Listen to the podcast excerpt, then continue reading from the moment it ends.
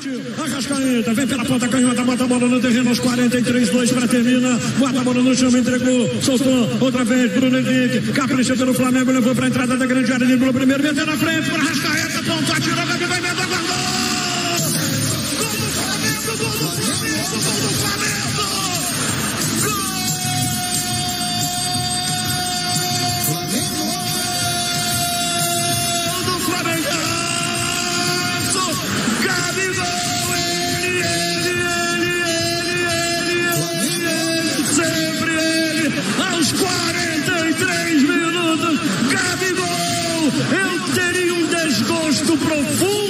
Profundo se faltasse o Flamengo no mundo, empata o jogo na hora de acabar, é o Flamengo na raça, amor e paixão, pra cantar ao mundo inteiro a alegria de ser rubro-negro, porque a maior torcida do mundo faz a diferença e ela explode de alegria. Grita, galera, vibra, vibra muito, empatado o jogo, tá tudo igual. Olha o Flamengo dominou, bicampeão, é bicampeão. Explode comigo, arrebenta, Mengão, arrebenta, Mengão, arrebenta, Mengão. Gol!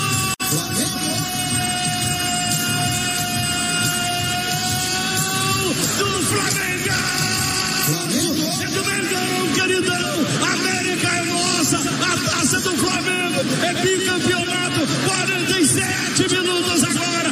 47! Gabigol de novo! Ele,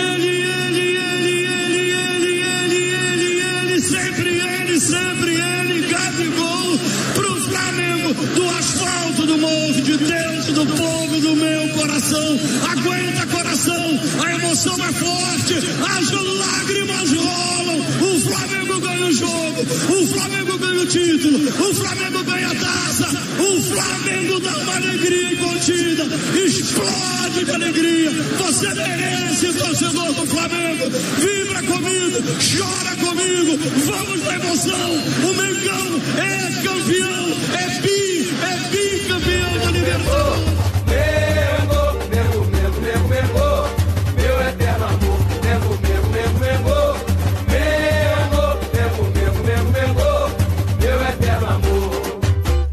Está entrando no ar mais um Rodada Rubro-Negra. Rodada Rubro-Negra é o podcast dos rubro-negros bicampeões da Libertadores, heptacampeão, heptacampeão brasileiro. O, Rodada Rubro-Negra tem a produção e edição de Diogo Almeida e Ebert Rabelo. Eu sou o Nixon e hoje estou com Ebert Rabelo e Daisy. Galera, hoje é muito especial. Quer ver uma coisa? Sobe aí o som, Ebert.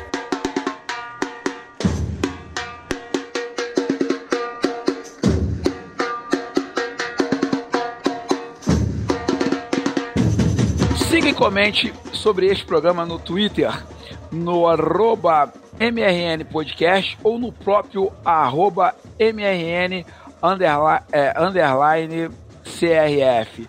Vocês vão. Hoje nós vamos debater, lógico, não tem outro assunto, cara.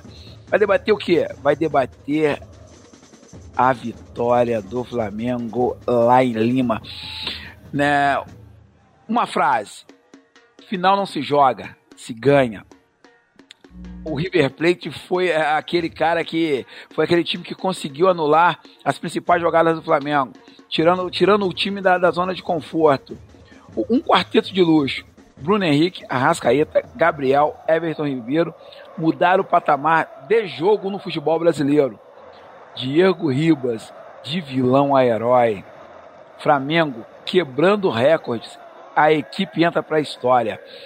Gente, hoje nós vamos falar, são 30 minutos, hum, 30 minutos de Flamengo, 100% da conquista da Libertadores. Vamos começar com ela.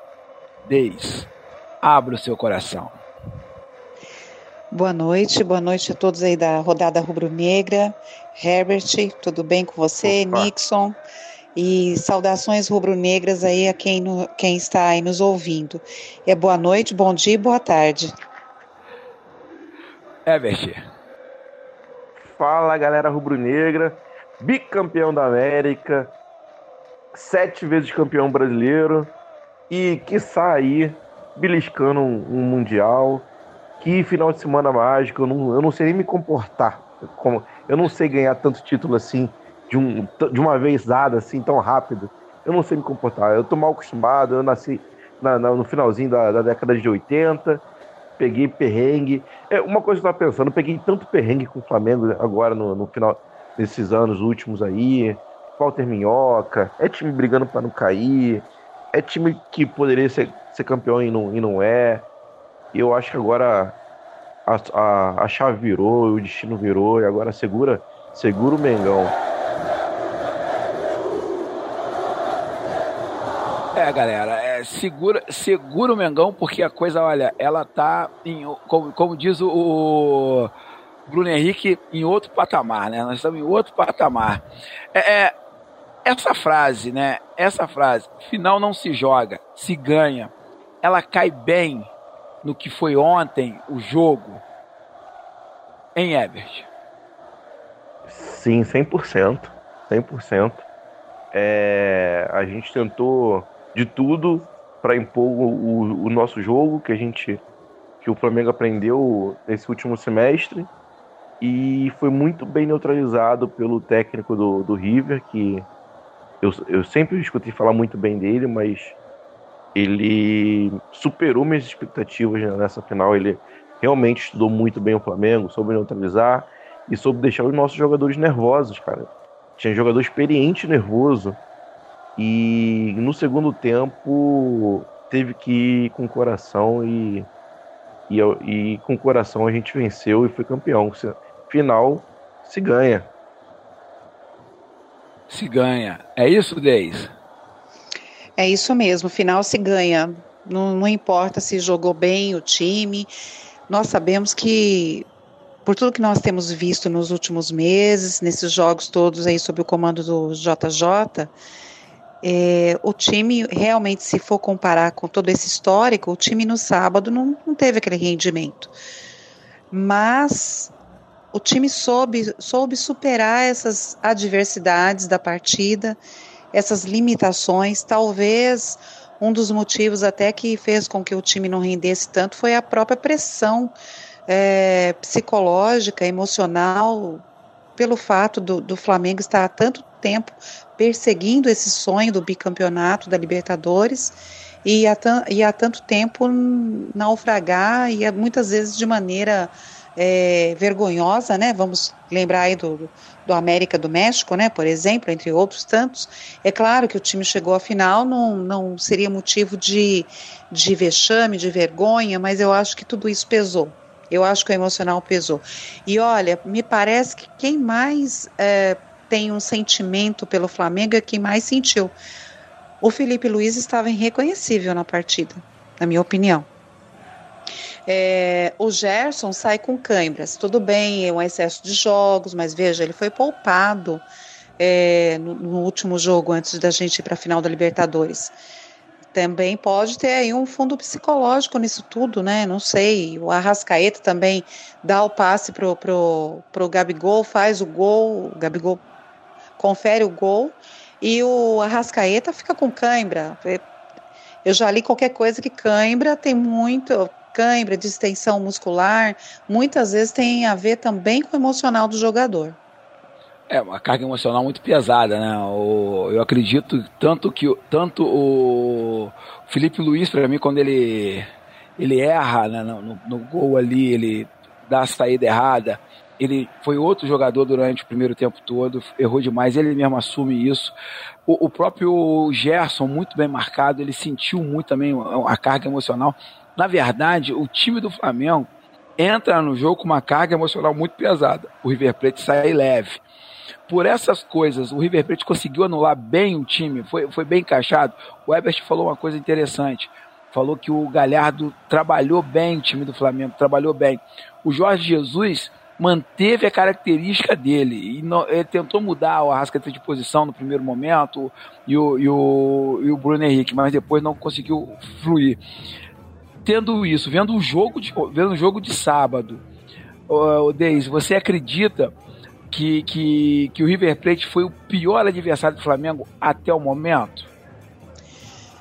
Eu acho que sim. Eu acho que por tudo que configura uma final, uma final de, de jogo único, é, acho também que o, o, dentro do Brasil, isso inclusive foi falado hoje no aquele programa Posto de Bola, lá do, do, do Mauro César, aquele pessoal de, que são ex-funcionários é, lá da Arnaldo ESPN. Ribeiro, Eduardo Tironi e o Juca. O Juca, isso. É, que o Flamengo não tem no Brasil adversários à altura. Então o Flamengo não, ele não é testado nas suas limitações também. A partir do momento que ele encontra um técnico e um time que joga no estilo do Flamengo e que dá uma resposta ao jeito de jogar do Flamengo, a sua característica principal, é, o Flamengo se fica um pouco perdido no poder de reação. Então foi realmente o River Plate foi muito feliz, mas assim, cansou também, né? Como a gente já viu outros adversários do Flamengo dominarem em certa parte do jogo e depois se cansarem. E o Flamengo, aquela característica que tem marcado, né, os jogos do Flamengo. Ele faz um, ele vai lá e tenta fazer o segundo, fazer o terceiro. Parece que é, o pessoal tá até falando, nocautear o adversário, né? Então, o Flamengo sofreu um pouco sim na mão do River. E aí, Herbert? 100%. Foi o teste mais pesado nesse ano. Isso que a Daisy falou, que o Flamengo não tem muito adversário altura no Brasil, é o que sofre, por exemplo, o PSG na França, que passa o carro com facilidade lá na, no campeonato francês, mas não está muito bem treinado ao seu limite quando chega na Champions League, por exemplo, quando pega os times top da, da Champions League. É, é um problema que a gente vai, vai começar a passar porque o Flamengo está se distanciando se distanciando dos adversários do Brasil e vai ter raras vão ter raros testes bons assim como foi esse jogo contra o River. Tendo por base tudo isso, eu falei no podcast aqui que o Flamengo estava pegando ia ter uma passagem de bastão do melhor futebol da América do Sul. O Flamengo sábado pegou esse bastão do melhor futebol da América do Sul. Ele é o melhor futebol do Brasil, ele já é. Pegou o bastão do Grêmio. Sábado ele pegou o melhor bastão de futebol do River Plate. Vai pegar uma hegemonia nos próximos cinco anos. É por aí, Herbert? É difícil cravar isso, mas o fato de estar tá brigando por título com frequência, para mim, é o, é o que importa se você vai ganhar todo ano, isso é é muito difícil, muito difícil cravar, depende de muitos fatores, ainda mais com final única. Mas o importante mesmo, o que, o que eu acho que o time grande tem que ser, o time que quer ser é, do tamanho que o Flamengo pretende ser, tem que brigar por títulos, tanto nacional quanto internacional, todo, todo ano. É assim com os grandes da Europa. O Barcelona não, não ganha todo ano, o Real Madrid não, ele enfileira títulos, mas não ganha todo ano também. É, mas tá sempre brigando, tá sempre lá. É isso que eu quero pro Flamengo. E você, Deis? Eu acho que o Flamengo pegou esse bastão, daí vai por aí pelo menos por uns 5 anos, 10 anos dominar. Inclusive o Flamengo mereceu uma teve uma reportagem no New York Times eh, elogiando a torcida do Flamengo, dizendo que é o mais amado, né, porque tem mais torcedores, é, colocando que o Flamengo pode ser esse gigante que vai é, brigar por um, uma expressividade no cenário mundial do futebol, juntamente ao, aos times, fazendo frente aos times euro, europeus. É claro que o Jorge Jesus já deixou isso muito claro, que o Flamengo é o maior clube do mundo, o maior em termos de paixão, de torcida. Agora, para ser o maior em termos de conquista, o Flamengo tem que vir iniciar um processo de conquistas contínuas tal qual nós tínhamos na década de 80. Então, eu acho que o destino do Flamengo agora, a meta, o objetivo do Flamengo realmente é começar uma, uma sequência aí e a frequentar o pódio no primeiro lugar com, com mais, por mais vezes. Isso é muito importante. Tem um recadinho para você. Sobe a vinheta, Herbert.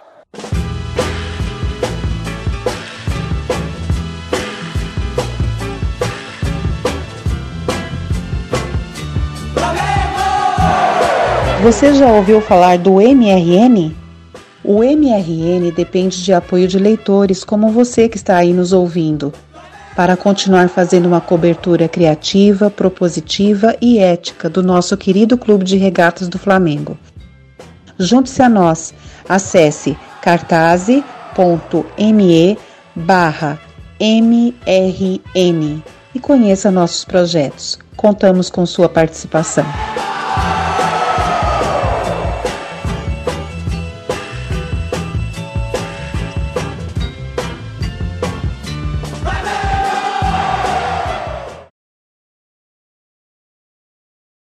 Aí vocês repararam que é um Timaya no fundo dessa, no, dessa vinheta aí?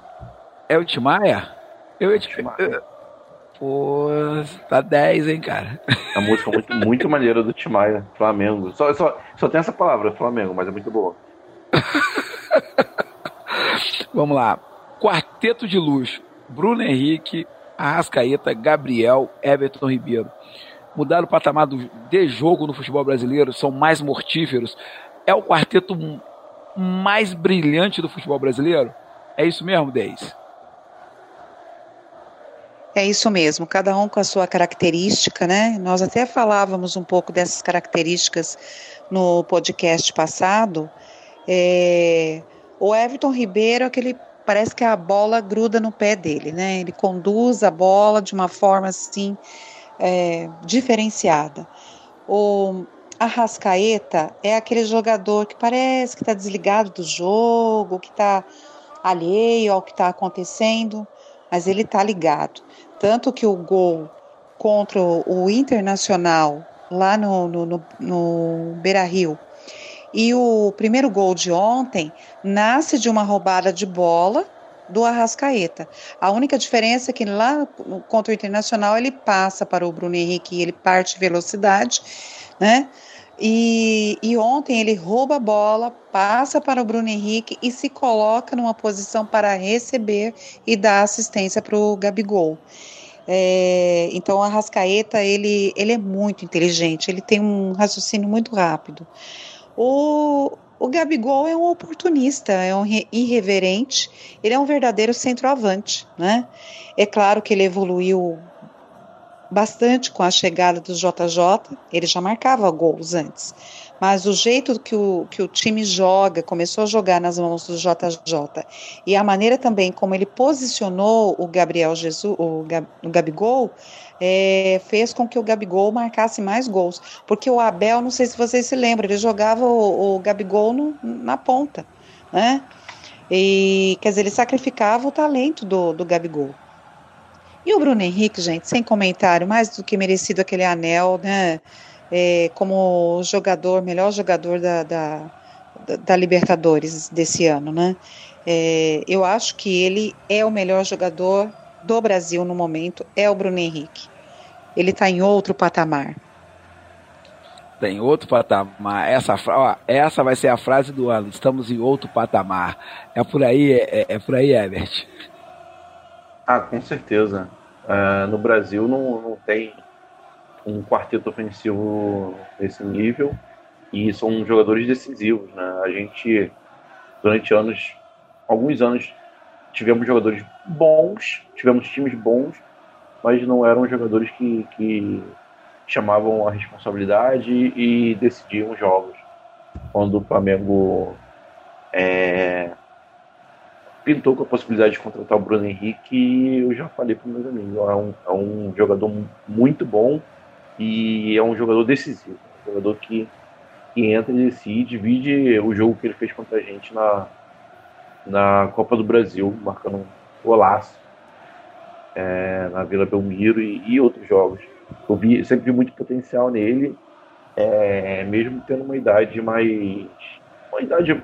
Não é uma idade avanç- avançada, mas é uma idade que, que a curva do, de, de, de qualidade do jogador já começa a estabilizar. Mas o Bruno Henrique não estabilizou. Ele, ele ainda melhorou bastante. Em 2019 foi o melhor ano da carreira dele. E quiçá 2020 ele ainda possa bater essa, essa meta, né? Como diria nossa ex-presidente, ele chegou na meta, ele dobra a meta. Mas, piadas à parte, cara, é, é, isso aí. Everton Ribeiro, Rascaeta, não tem, não tem o que falar. É muita bola. Os dois jogam muito, jogam muito. E Gabigol é, também, ele, ele tá evoluindo. É, esse ano ainda foi melhor do que ano passado e, e, e ele tá cheio de moral. Diego Ribas, nós temos que abrir um parênteses para Diego Ribas. Porque ele entra em campo e muda a estrutura do jogo. Ele traz uma tranquilidade à equipe que a equipe não estava tendo. Lembrei-me de uma, uma frase que ele falou na, na, na convocação da Copa do Mundo. É, essa equipe, falando da seleção brasileira, sentirá a falta de um cara como eu, experiente. E sábado, quando ele entra em campo, ele dá essa experiência ao time, ele entra em, em outra rotação. De vilão a herói. É por aí, Herbert? Cara, eu nem diria vilão. Eu nunca achei o Diego vilão, não, mas é, ele é um dos símbolos desse Flamengo. Ele é um dos símbolos do que, do que tem acontecido com o Flamengo nos últimos anos. Era um time, depois do no segundo mandato do Bandeira, ele conseguiu fazer um time bom, mas era um time bom, bom para o Flamengo e bom para os adversários também. Com a vinda do JJ, ele mudou essa chave e eu acho que vai se tornar um, um, um grande aliado aí para o Flamengo. Tem muito valor no elenco. E na final ele entrou, o, o, o Gerson tava, não estava jogando mal, estava jogando bem, mas estava muito bem marcado. E com, com a substituição por lesão, o Diego entrou e entrou muito bem, entrou com, com raça, melhorou a saída de bola, é, tentou um chute lá na meio sem, um sem pulo na entrada da área, não deu certo, mas eu acho que foi um, um, um fôlego novo para o Flamengo a entrada dele. E aí, Deis? É, eu também nunca chamei o Diego de vilão, não. Eu, eu entendo que o Diego não era um jogador decisivo. É, na hora que, que você queria que ele fosse lá e decidisse o jogo, cobrasse um pênalti que, que no, no qual, por exemplo, aquele pênalti, o Flamengo dependeria da, daquele pênalti para avançar numa, numa Copa do Brasil, é, para fazer um resultado, conseguir três pontos, ele deixou a desejar. Não há como se negar isso. Agora, por outro lado, a gente também não pode negar o profissionalismo desse jogador. Tem um jogador no River, que eu não me lembro o nome agora, que sofre uma contusão idêntica ao do Diego, só que bem antes da do Diego. O Diego se recupera, sai do banco para ajudar o Flamengo a decidir o jogo. E esse jogador, que me desculpem, eu não consigo me lembrar o nome agora, ele, ele estava né, né, nessa partida no banco e permaneceu no banco. Quer dizer, ele não tinha condições de entrar e está fazendo alguma diferença. Então, o, o Diego, ele soube superar os desafios que aquela lesão trouxe, ele foi muito profissional e o Diego me parece o seguinte: ele percebeu que essa diretoria, esses gestores de agora, o técnico, é tá em outra vibe, quer dizer, está em outra sintonia. E ele procurou é, se adaptar, se adequar a isso. Tanto que você vê, ele, em outras oportunidades que nós precisávamos de um placar, dificilmente ele era vertical. Ele era um jogador que tocava a bola para o lado. Ou até, como o pessoal dizia, girava a bola, né? E o, o gol, o último gol, gol do, do, da nossa vitória, da nossa virada, ele faz um lançamento longo e um, um lançamento vertical em direção ao gol, quer dizer, vão, vamos partir para mais esse lance. Ele, ele realmente ele teve uma postura também diferente na partida. Então, o, o, Diego fez a diferença por conta disso também. Quero destacar o afago que o JJ dá no, no Diego antes dele entrar em campo. E quero destacar como que os deuses do futebol respondem a certas, é, a certas, a certos comentários, a certas filosofias que não condizem com a realidade. O Abel dizia que não tinha como jogar Vitinho, Arrascaeta, Bruno Henrique, é, Diego e Everton Ribeiro juntos. E, quiçá, que nós conquistarmos essa virada épica e o, e o título da Bilibertadores com todos eles em campo. Porque veja bem, o Diego entra no lugar do Gerson. Do Gerson, é acho que sai contundido, isso. Isso. E o Vitinho entra no lugar do Ilharão. Isso, o Flamengo jogou gente... com, com, com o Diego de primeiro volante. Ele, no primeiro Isso. momento ele chega como segundo volante, depois Isso. ele vai para primeiro, e depois ele, ele fica sozinho ali e entregue para Deus. Isso, ou seja, o tal do time de índio, né, que o Abel falava, né? Foi esse time de índio que ganhou o Bida da Libertadores. Olha a ironia do destino. Verdade. Verdade mesmo. Só que eu não, eu não vejo como time de índio. Porque se vocês perceberem, assim, não sei se vocês perceberam, o time, quando ele, dado momento ele perde a bola, volta todo mundo para marcar. Então ele bem Tanto compacto. que o Arrascaeta toma a bola, né? Na, na, na, na... Ah, naquele na, momento. Na intermediária da defesa do Flamengo. Exatamente, o que vem o primeiro gol, primeiro, né? Eu, ele vai dar um apoio pro Diego. Diego Primeiro é. combate do Diego, dá o carrinho, o Arrascaeta Isso. vai tirar a bola e Isso. arranca, acho que 20 metros, se eu não me engano, chega na, na, inter, no lado, na intermediária de, de ataque, passa uhum. pro Bruno Henrique, o Bruno Henrique chama quatro e ele e o Gabriel se enfiam dentro da área. E o Vitinho aparecendo igual um maluco correndo do outro lado. É, e eu também não acho que é time de índio, não, tá? Mas o Abel, ele vivia dizendo isso, né? Quando podia, ele falava isso, né? Então, olha ah. só, a maior resposta pro Abel Braga foi dada on, no, no sábado, né? E um abraço aí para toda a comunidade indígena aí do Brasil. que, tem um, que tem um bom futebol aí, tem um time. Exatamente, muito... tem talento. Galera, é... e esse Flamengo ele vai quebrar muitos recordes? Campeonato Brasileiro, assim, heptacampeão, bateu o recorde. Quarta-feira contra o Ceará, vai time completo pra gente fechar o podcast. Vai time completo, não vai? Vai quebrar mais um recorde, vai ser campeão. Vai dizer, vai, vai, vai fechar o ano com mais um recorde na Cacunda ou vai perder invencibilidade pro Ceará? Herbert. Eu quero recorde, cara. Quero mais recorde eu não, não eu ainda não, não tô satisfeito. Ainda dá para conseguir mais ainda. Quero. A gente já tem o recorde de maior pontuação no, nos pontos corridos, mas estamos dividindo isso com com Corinthians, mas dá para dá para passar. Ah, vamos passar fácil isso, né? Eu quero. Ah, eu não digo perder invencibilidade pro, pro Ceará, mas se rolar um empate aí, é tá legal. Faz parte da, da, da festa. Da festa faz mais a festa, ainda dá uma complicadinha aí no, no pro Cruzeiro, Botafogo e quem mais tá brigando para Fluminense. Colocou Carioca. É, é porque é muito lá embaixo, né? A, aquela a gente não enxerga é muito, tempo. Eu não consigo enxergar. Não. Depois do, Nós estamos do, em outro do, patamar, não estamos conseguindo patamar. ver. Abaixo do, do sexto, eu nem sei mais o que tem. É, é Vale três pontos também, cada vitória? É o mesmo esporte que joga? Há muito tempo eu não sei o que é isso. E, o Gabigol, só, só complementando, o Gabigol também quer, quer manter recorde, eu, eu acredito. Eu, eu não quero perder para o Palmeiras, eu quero que o Palmeiras eles vão, eles vão morder as costas, mas não vão ganhar da gente esse ano. É, e aí, Deis? Eu acho que quarta-feira não vão ser todos que vão jogar a partida, é, por conta de limitações mesmo que eu, as próprias comemorações com certeza trouxeram, né, para alguns jogadores.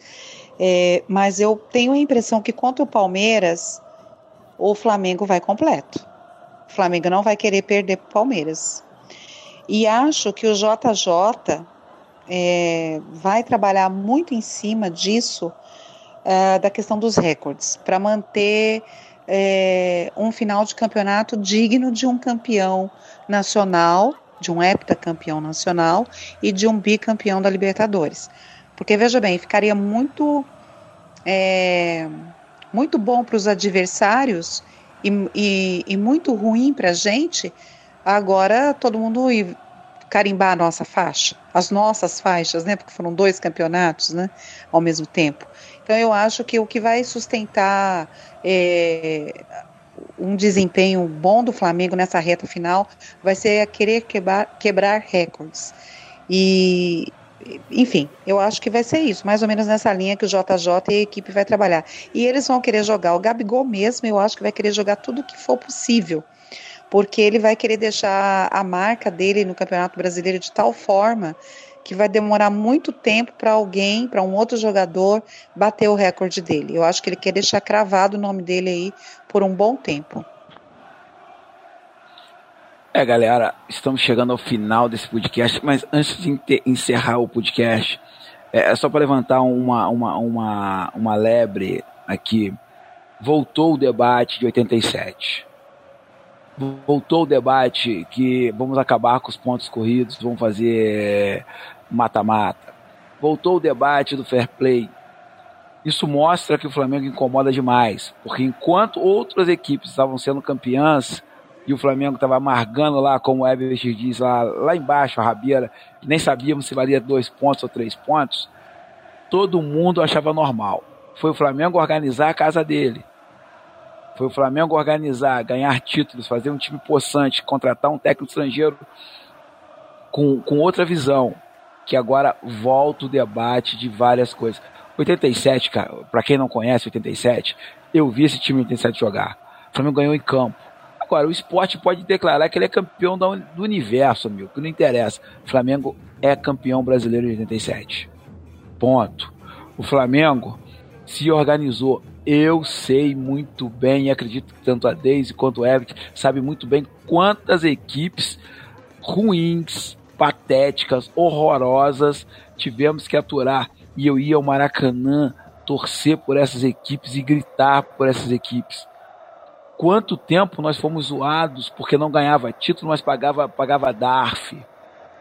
Então chegou o tempo de ganhar alguma coisa. É momento Comemoramos até sexto lugar, né? Como se fosse primeiro, lembram? É isso, tem isso também. Então, é, é um momento ímpar. É um momento que dificilmente vai se repetir na vida do rubro-negro. E assim, é, pra gente encerrar, eu vou dar 30 segundos, 30 segundos, não, 15 segundos para cada um para a gente poder encerrar, lembre de falar os seus Twitter. Vamos começar com Herbert. Então, valeu, galera. Meu Twitter é Herbert, soletrando é E-R-B-E-R-T-T. E tamo aí ganhando tudo. Eu tô meio bolado aqui hoje, o Flamengo não ganhou título nenhum. Aliás, o JJ ganhou o título de cidadão carioca, mas já é, já é alguma coisa. E vai para cima deles, Mengô. O Liverpool deve estar tá aí meio bolado, meio, meio cabreiro. Quem é esse tal de Bruno Henrique? Quem é esse tal de Gabigol? Mas vai ter que aturar. O Brasil vai ter que aturar. A América do Sul vai ter que aturar. É tudo nosso. Daisy. O meu Twitter é Daisy arroba Fla. É o Daisy escreve D-A-I-S-E. É, deixar aqui também saudações rubro-negras para todos nós que sofremos como o Nixon falou, com times é, bem diferentes do nosso gigantismo, né, bem menores, mas agora chegou a nossa vez, chegou a nossa hora, como diz a, a música, e a gente vai dominar, tá tudo dominado. E queria dizer o seguinte, tem crise na Gávea, viu, nesse momento, porque estamos há mais de 24 horas aí sem ganhar um novo título. Isso aí. É isso aí. O podcast Rodada Rubro-Negra é gravado por apoiadores e leitores do MRN. Obrigado por sua audiência e nos indique para seus amigos rubro-negros e até mesmo aqueles que são anti. Esse episódio pode ser escutado no mundorubronegro.com, no Spotify, no Deezer, em todos os aplicativos de podcasts. No post desse episódio, no, lá no MRN, você encontra um link para entrar no grupo de WhatsApp da galera do Rodada Rubro Negra. Só tem louco aqui. Pode vir que vai ser muito maneiro. O Rodada, não deixe de nos seguir no Twitter, arroba MRN CRF e arroba MRN Podcast. Eu sou o Nixon, o palpitador em letra maiúscula. Arroba o underline palpitador. E estive com Ebert e Deis. Um abraço. Saudações rubro-negras.